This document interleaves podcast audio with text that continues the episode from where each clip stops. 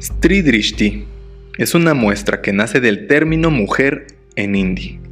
derivado del sánscrito, mediante la técnica del grabado, las características de conceptos como la indianidad y feminidades diseñadas para mostrar el contexto cultural, social y femenino de las cosas indias, realizados por mujeres grabadoras del Consejo India de Relaciones Culturales y el colectivo de la Academia Lalit Kala, Ministerio de Cultura. Se trata de obras gráficas provenientes de temas recurrentes, la representación de cuerpos femeninos atípicos, el cuerpo femenino como poderoso o como víctima,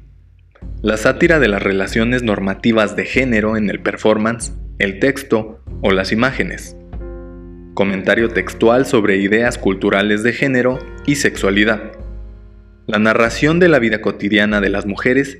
y la investigación de modelos de fantasía críticos con los femeninos normativos.